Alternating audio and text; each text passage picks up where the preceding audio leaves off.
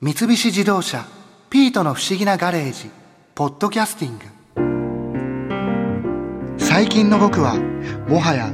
アウトドアスポーツ愛好家と言っても過言ではない。この間も江ノ島の片瀬東浜海岸でスタンダップパドルサーフィンに挑戦してきたところだ。まあ大体僕くらいの愛好者になるとスタンダップパドルサーフィンとは言わない。サップと略すのだ。の前横浜の鶴見川で雑誌「ブレード」の相原民生さんから伺った話では最近のサップは空気で膨らませるインフレータブル製が主流でどこにでも簡単に持ち運びができるらしい。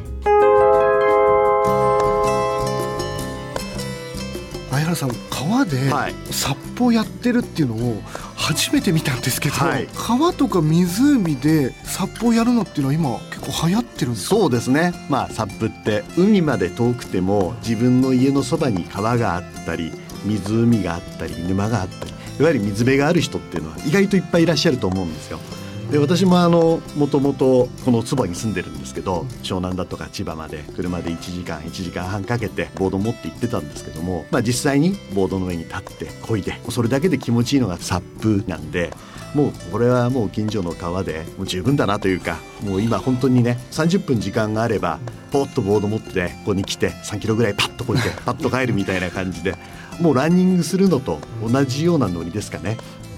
もともとサップって聞いた時に、まあ、完全に海のイメージだったんですけど、はい、それでも湖ならまだあれですけど川でってなると、はい。まあ、あの我々がやってるこの辺りっていうのはもう下流なんで流れもそれほどないですし川といっても湖とあまり変わらないような環境ですけれども、まあ、ただ本当に上流の方でカヌーでホワイトウォーターを下るスラロームの競技なんかやられてるようなところでエキスパートの方がサップに乗ってやってるようなケースもあるんですけどもうそれは本当に超エキスパートの世界で川だからどこでもやっていいってわけではなくてもし万が一そういうとこでやってみたいなと思ったら必ずインストラクターの方について教えてもらわないともうこれは危険この上ないかなっていうふうに思いますけどね。ただまあ本当にこういう下流で、あの都市部の部分でやるには、まあ、川なんでいろいろ行政的なルールとかそれこそ釣りしてる方だとかカヌーとかカヤックで多摩川にしても荒川にしてもいっぱいいらっしゃいますから、まあ、そういう先輩たちにまず話を聞きその川のルールを知って迷惑かけないように始めていくってことが大切なのかなと思います。じゃあ本当に都内の川でもサップをやってる人っていうのは今じゃあ結構多いんですか？そうですね。例えばあの東京のお台場海浜公園あの場所も実はサップを？今年までできなかったんですよ。これはあの、まあ、不思議だと思われるかもしれませんけど、まあ、ウィンドサーフィンはそのボード置き場とか洗い場までの施設もあって楽しまれてる方がいっぱいいらっしゃったんですけど、あのサップに関してはダメだったんですけども今年からしっかりとその登録制というか別にお金かかるわけじゃないんですけれどもそこを管理している事務所に行って登録するとやってもいいよというパスをもらえてやらせてもらえるようになりました。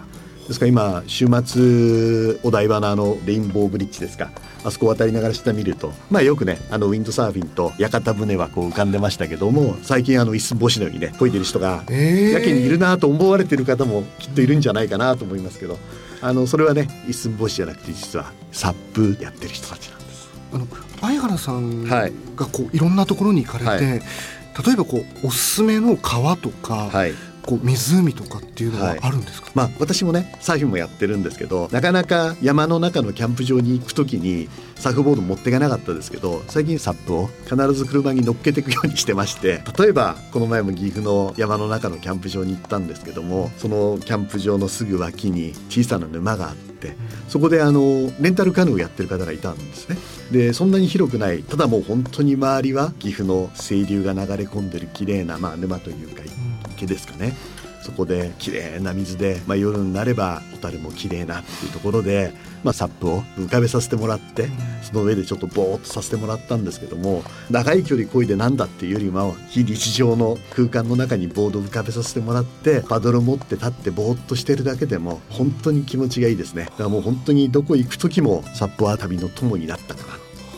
感じですね。車に中に積んでいくんですか、それとも上に乗せて？私はあのキャリアに乗っけていきますけれども今あのインフレータブルといって空気で？そうですね、まあ、ゴムボートとまあ同じような形でポンプで空気を入れて膨らますインフレータブルボードというのが各から出ていって特にあの今年はアウトドアブランドのコールマンさんなんかも日本で展開始めて今までどちらかというとマリンレジャー寄りの方がサップに飛びついてたんですけど最近はそのアウトドアの遊び道具の一つとして、まあ、カヌーカヤックの延長としてアウトドアの方々もサップだいぶトライされてると思います。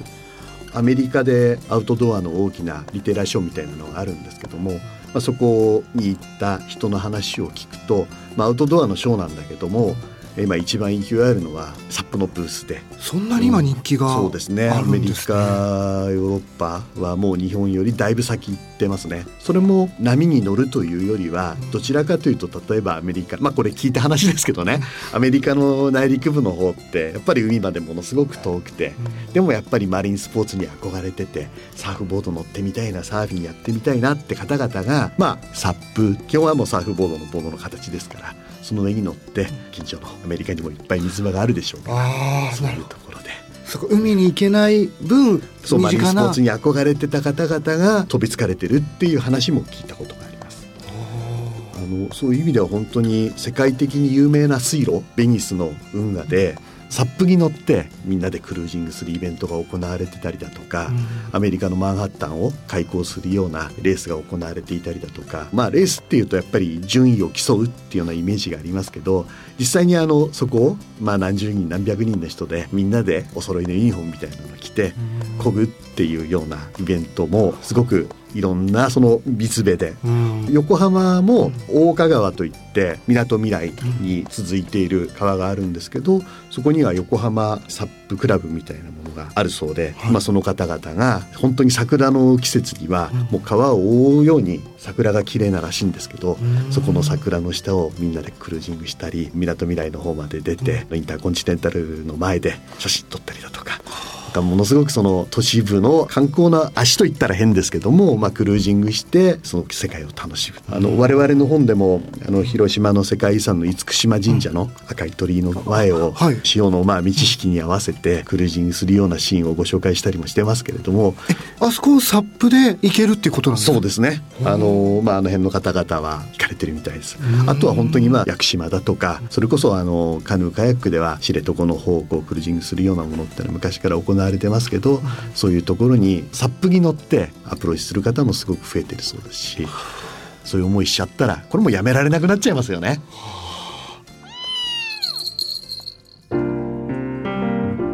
僕もインフレータブル製のサップのボードを買ってアウトランダーの荷台に積んでおこうかな。ほんとサップは楽しかったもんな。ナーピーと湘南の海でサップを漕ぐ僕の勇姿覚えてるだろ前から後ろて落ち着いて。もはや僕はサーファーだもんな。三菱自動車ピートの不思議なガレージポッドキャスティング。このお話はドライブアットアース三菱自動車がお送りしました。